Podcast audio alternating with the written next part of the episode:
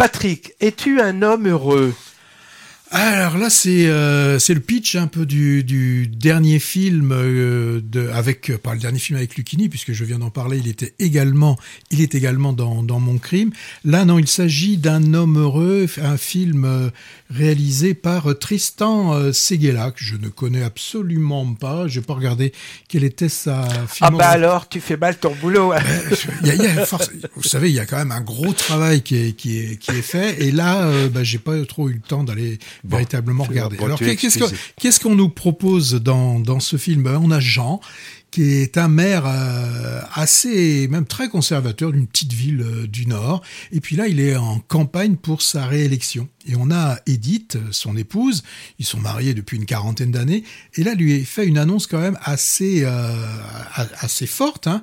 elle lui dit qu'au plus profond de, de son être, eh bien, elle est et elle a toujours été un homme.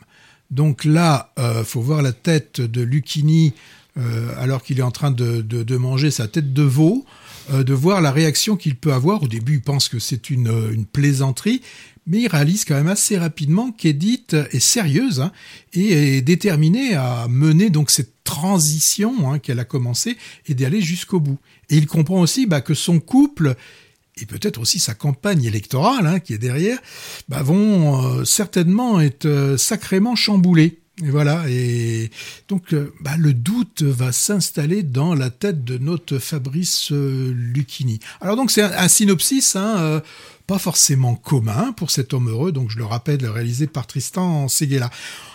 Avec un sujet de ce, de ce type, on aurait pu s'attendre à certaines grivoiseries, des blagues de mauvais goût, bah soyez rassurés, il n'en est rien. Le réalisateur a su avoir la délicatesse et la justesse d'éviter tous ces écueils. Avant toute chose, un homme heureux est une comédie. Alors une comédie qui traite d'un sujet peut-être de plus en plus prégnant, hein.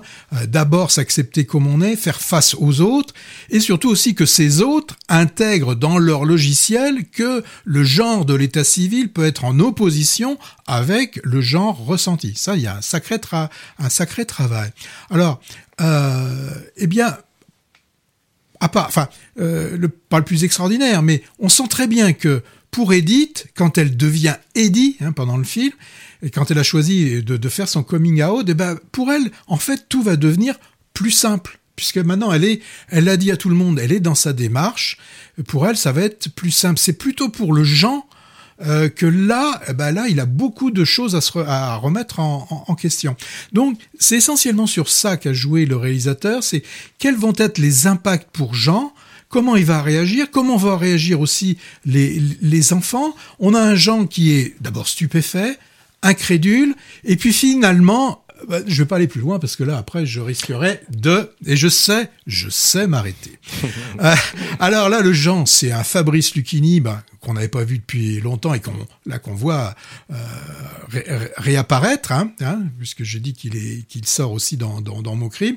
C'est lui qui joue le maire, donc le, ce maire conservateur hein, qui a qui avait dit à sa femme, ce sera mon dernier mandat, mais bon, bah, qui finalement, hein, il s'accroche, hein, parce qu'on aime bien ça quand même, un petit peu ce, ce, ce petit côté d'être dans la rue, euh, monsieur le maire, il y a ceci, cela, les, les petits passe droits qu'il peut faire, donc euh, ça lui donne envie de, de, de, continuer.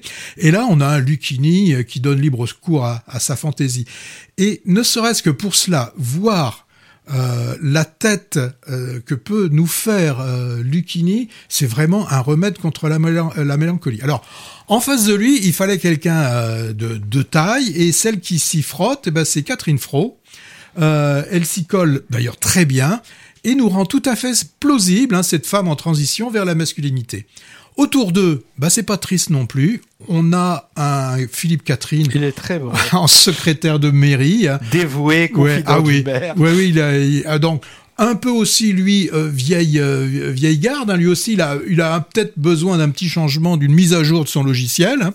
Euh, et donc, il est, il, est, très drôle. Alors, on note aussi, si vous êtes un adepte des TikTok et des des nouvelles, des, des, réseaux qui, sociaux, ouais, ceux qui font du stand-up et tout ça, le, le fils est joué par le jeune humoriste Paul Paul Mirabel. Bon. Un film donc avec un thème d'actualité, il y a de la sensibilité, il y a de la finesse, de grands acteurs.